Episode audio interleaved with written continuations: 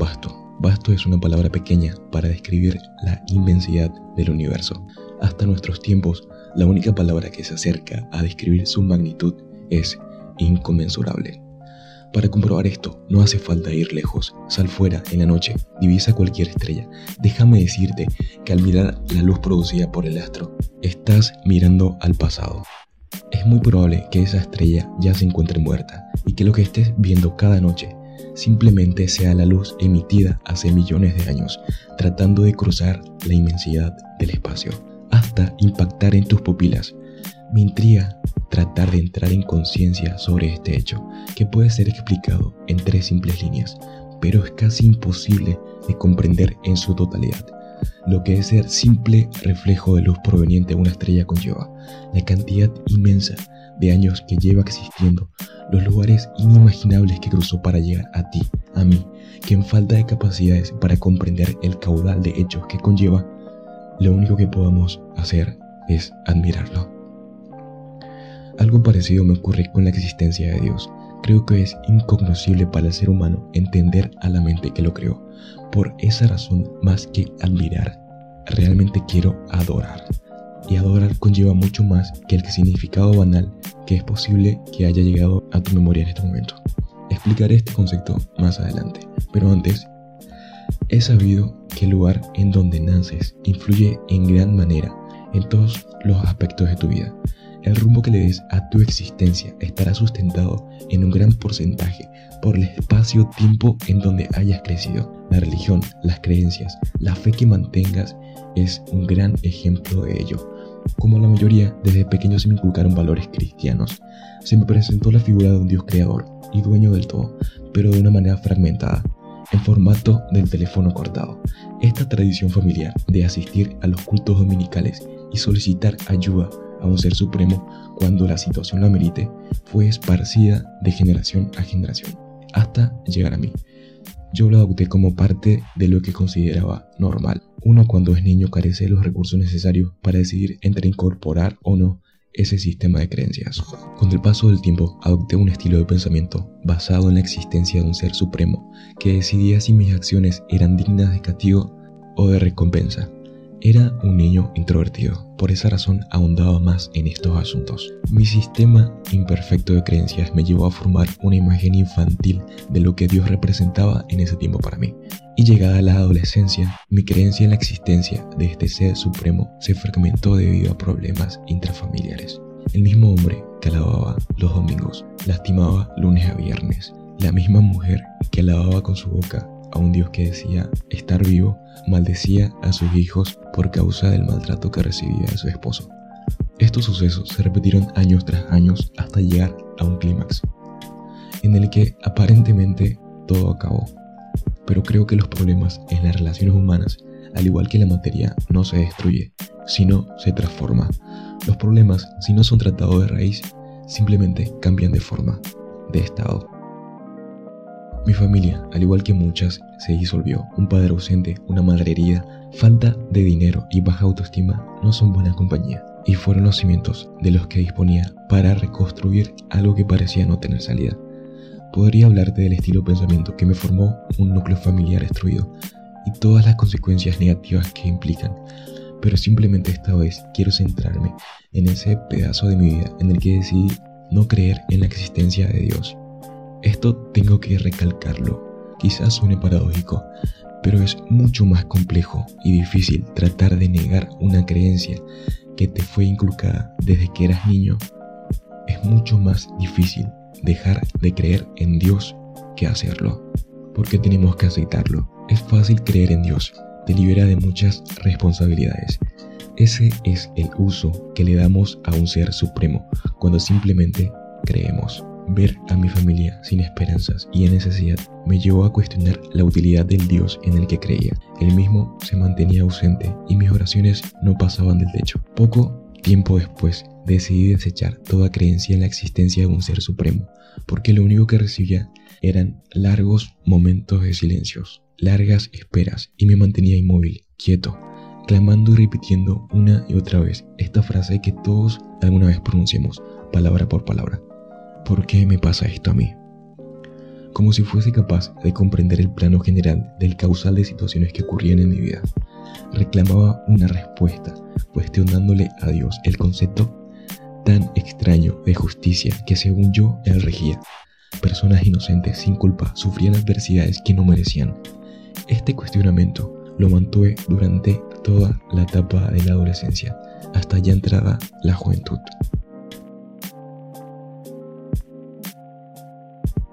Para ser la especie de vida inteligente más avanzada del sistema solar, tenemos un periodo de vida muy corto, unas 660.000 horas aproximadamente, que además puede ser atentada por infinidad de factores, externos e internos.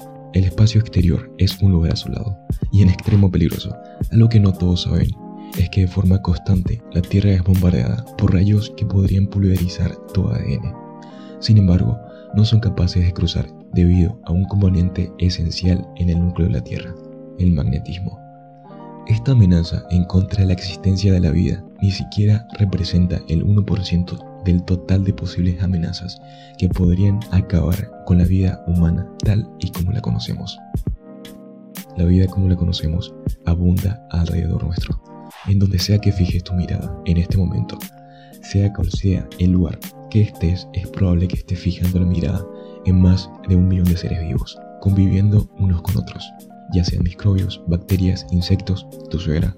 Estamos tan acostumbrados a ver vida en todos lados que aparenta ser muy común alrededor nuestro, y tal parece que para replicarla solo se necesita una mezcla con ciertas sustancias como carbono, hidrógeno, nitrógeno, un poco de calcio y una cantidad de miles de millones de años.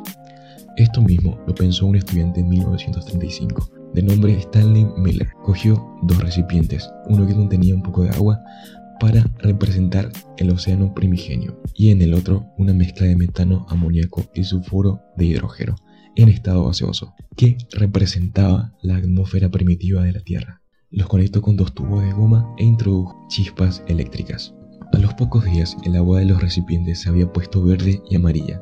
Se había convertido en un caldo de aminoácidos, ácidos grasos, azúcares y otros compuestos orgánicos. La prensa de ese entonces hizo que pareciese que lo único que faltaba es agitar los recipientes para que de ellos salgan arrastrados organismos de vida. El tiempo ha demostrado que el asunto no es tan simple. A pesar de que haya transcurrido más de medio siglo, más de medio siglo, no estamos más cerca hoy de entender cómo se produjo la vida que en 1935. Uno de los problemas actuales que nos estanca desde hace años es cómo carajo se formaron las proteínas. Para darte una vaga idea, para formar un ser vivo necesitas aminoácidos para formar proteínas. Las proteínas obtienes cuando logras unir aminoácidos y necesitamos muchísimas. En el cuerpo humano pueden haber más de un millón de tipos de proteínas y según todas las leyes de probabilidad, las proteínas no deberían existir. Para formar una sola necesitas agrupar los aminoácidos en un orden determinado de una forma muy parecida a cómo se agrupan las letras para formar palabras. El problema es que para formar una proteína como el colágeno no necesitas 8 letras, sino una secuencia perfecta de 1055 aminoácidos de forma espontánea o al azar. Y es algo muy improbable. Las posibilidades de que una molécula con una secuencia de 1055 de 1055 aminoácidos se autoorganice de forma espontánea son claramente nulas. Sencillamente no sucederá. Como dije anteriormente, negar una creencia que te fue inculcada desde niño es difícil, porque el cristianismo se volvió algo más que una costumbre. Al no encontrar utilidad a la religión, decidí negar la existencia de Dios. Uno generalmente cuando no obtiene los resultados que espera, no siempre se detiene a analizar si el proceso con el que quiere conseguirlo es el correcto o no. Nos frustramos y echamos la culpa a lo primero que esté cerca. No me detuve a analizar mis acciones para determinar el error. Simplemente di rienda suelta a mis emociones y tiré la toalla. Cuestionar nuestra fe, su causa y propósito. Cuestionar el sistema de creencias que uno guarda dentro de sí es más que necesario. Pero a veces simplemente decimos, ¿para qué? y le echamos la culpa a la mala suerte o a cosas supersticiosas. Porque sí, una persona con una fe mal fundamentada es factible a creer todo lo que se encuentre a su alcance. Entender la interpretación que le estoy dando a la religión libera. Porque hay que ser sinceros, la religión tiende a ser interpretada conforme a la necesidad que uno esté experimentando. Porque hay que ser sinceros, la religión tiende a ser interpretada conforme a la necesidad que uno esté experimentando. Al igual que muchos, yo creía de forma incorrecta. Es normal que adaptemos cualquier situación a nuestra conveniencia. Somos seres egoístas, separados uno de otros de una forma inimaginable. Lo único que tenemos para comunicarnos es un lenguaje que necesitó más de 5.000 años para desarrollarse y aún así no entiendes a la persona que vive a tu lado hace más de 15 años. Somos seres egoístas, repito, cuando vas por la calle y, y sientes vergüenza porque te observan, esas personas están pensando lo mismo que tú. Piensan que tú los observas a ellos. En mi condición egoísta, tomé la creencia cristiana y la adapté a mis necesidades. Un egoísmo inocente, como cuando niños comemos más rápido para comer mucho más, sin tener en cuenta que la persona al lado comerá menos. Este egoísmo natural limita nuestra percepción daña no solo a nosotros mismos, sino a cualquier relación que mantengamos con alguien. ¿Alguna vez intentaste convencer a alguien de algo? A alguien que no pudo dejar de pensar en su postura ni por un momento. Es difícil y el mismo Jesús experimentó el egoísmo de la humanidad al ser crucificado para proteger los intereses de unos pocos. Sin embargo, este se limitó a decir, Padre, perdónalos porque no saben lo que hacen. ¿Y cuántos de nosotros actuamos como esos soldados? Bajo órdenes, creyendo que nuestra postura es correcta, simplemente porque está avalada por la sociedad, en la cual buscamos pertenecer sin importar los costos que conlleve. Si crees que los seres humanos somos seres que de forma natural e instintiva nos guiamos por decisiones racionales, déjame decirte que estás equivocado. Esta creencia se mantuvo hasta la llegada de un nuevo término en el ámbito de la psicología, los sesgos cognitivos. Voy a resumir qué son, porque me da, realmente me da flojera hablar sobre este tema. Nuestro cerebro tiende a ser extremo perezoso y siempre buscará resolver situaciones con el menor coste de energía. Esto significa que en nuestra cabeza existen acciones preprogramadas que se, que se ejecutan sin que estés consciente de ello. Y esto es todo lo contrario a razonar. Somos malísimos para hacer juicios, y no estoy hablando desde el punto moral, sino que se ha comprobado científicamente que somos malos para hacer juicios. Todavía actuamos bajo impulsos instintivos. Aunque no lo creas, una persona con barbilla ancha y labios grandes puede caerte mal sin que haya dicho una sola palabra, porque asociamos esos rasgos faciales con personas agresivas. Tu cerebro no te dirá, creo que esa persona es agresiva, pero hará lo posible por incomodarte en su presencia. No hace falta ir demasiado lejos ni entregarte demasiadas pruebas para demostrar lo malos que somos los seres humanos para hacer juicios. Todos tenemos una tía chismosa, yo también. Y justamente hace un tiempo que ve salir y entrar personas de mi pieza. Muchas personas. Y todas por la noche. Para los que no saben, estamos grabando nuevos capítulos para otro podcast. El asunto aquí es que ella le dijo a mi familia que yo abrí un burdel en mi pieza. Y sí, es algo tan común que sucedan este tipo de prejuicios. Pero todos obvian a lo importante. Lo que pienses con respecto a otra persona habla más de ti que de la otra persona. Quién sabe las cochinadas que habrá en la mente de esa tía para pensar ese tipo de cosas. Tía, no de que sigo pobre. Volviendo al punto, Cuestionar lo que creo fue un paso que me liberó de cierta ceguera ante la autopercepción. Si usted le pregunta a cualquier cristiano por qué razón debería de amar a su prójimo, estoy muy seguro de que le responderá porque Dios lo manda. Y tiene algo de razón, es un mandamiento. Pero ¿qué pasaría si esa persona deja de creer en la existencia de Dios? ¿Dejará de amar a su prójimo? Bueno, hay que ser sincero, una persona que cree que hay que amar a la persona de al lado solo porque Dios lo manda, en realidad nunca amó. Esa persona creía y creía de forma incorrecta. Qué peligroso es ser buena persona solo porque Dios lo manda. Y en realidad el mismo Dios está en contra de este amor fingido. No voy a adentrarme mucho en ello, al menos en este capítulo, pero resumiendo Jesús dijo que todos los mandamientos se basan en dos. Amar a Dios sobre todas las cosas y amar a tu prójimo como a ti mismo. Es importante primero mantener una relación personal con Dios, para primero adentrarnos a ese concepto de amor que solo es otorgado por Él. Entonces te estarás preguntando, ¿acudir a Dios por necesidad es malo? ¿Acudir a Dios por un interés fijo, buscando solo la solución de un problema, está mal? Déjame decirte que la respuesta a tus preguntas personales no las puede responder nadie más. Al igual que yo, deberías cuestionar tu motivación y el uso que le estés dando a tu sistema de creencias. Sin embargo, antes de terminar este capítulo, quiero contarte una historia de un grupo de personas que también creyó en la existencia de Dios, pero solo por interés y presión social, ya que en esos tiempos el creer en Dios era un trabajo muy lucrativo y que además te daba cierto estatus social. Estoy hablando de un grupo de personas que eran llamados fariseos. Estudiaban la Biblia desde niños, dedicaban toda su vida al estudio de esas leyes que serían importantes para regular las acciones de su pueblo en aquel entonces.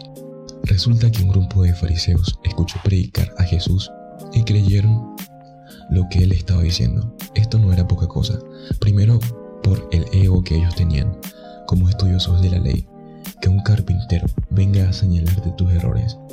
Estos manes se lo dijeron a Jesús. Nosotros creemos. ¿Y ahora qué? ¿Por qué no siento que aumenta mi ki? Jesús, sin embargo, les dijo, si ustedes permanecen en mi palabra, serán verdaderamente mis discípulos, conocerán la verdad y la verdad los hará libres. Esto insultó a los fariseos, porque en primer lugar Jesús les dijo que ellos, que ellos no eran conocedores de la verdad. En segundo lugar, los llamó esclavos. Ser llamado esclavo era un insulto muy grande en esa época. Ellos les respondieron, ¿y por qué nos llamas esclavos? no somos esclavos y argumentaron que ninguno de ellos era descendiente de ningún esclavo. Jesús les respondió que el que practica pecado, esclavo es del pecado. A ver, le podemos llamar pecado a los hábitos malos que destruyen tu vida. A ver, ¿cuánto tiempo crees que te tomaría dejar de consumir pornografía? O dejar los patrones de conducta que evaden toda responsabilidad y no te permiten avanzar. ¿Cuánto tiempo crees que te tomará dejar un hábito malo? Hay que aceptarlo. Todos somos esclavos de nuestros hábitos. Puedes creer en la existencia de Dios y a la vez creer que el consumir pornografía no es algo que dañe tu vida o el hablar de forma destructiva de los demás no es algo malo. Por eso es importante permanecer. ¿Permanecer en qué? En ese conjunto de valores del que Jesús habló por tanto tiempo seguir ese modelo de vida a pesar de que en un principio no quieras. Y será difícil. Y todos sabemos lo que conlleva destruir nuestros malos hábitos.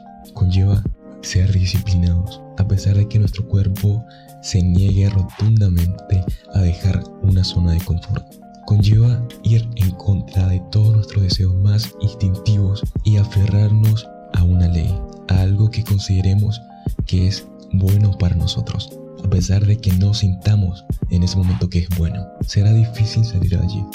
Y cuando intentes salir de ese lugar, entrarás en razón y te darás cuenta de que realmente somos esclavos.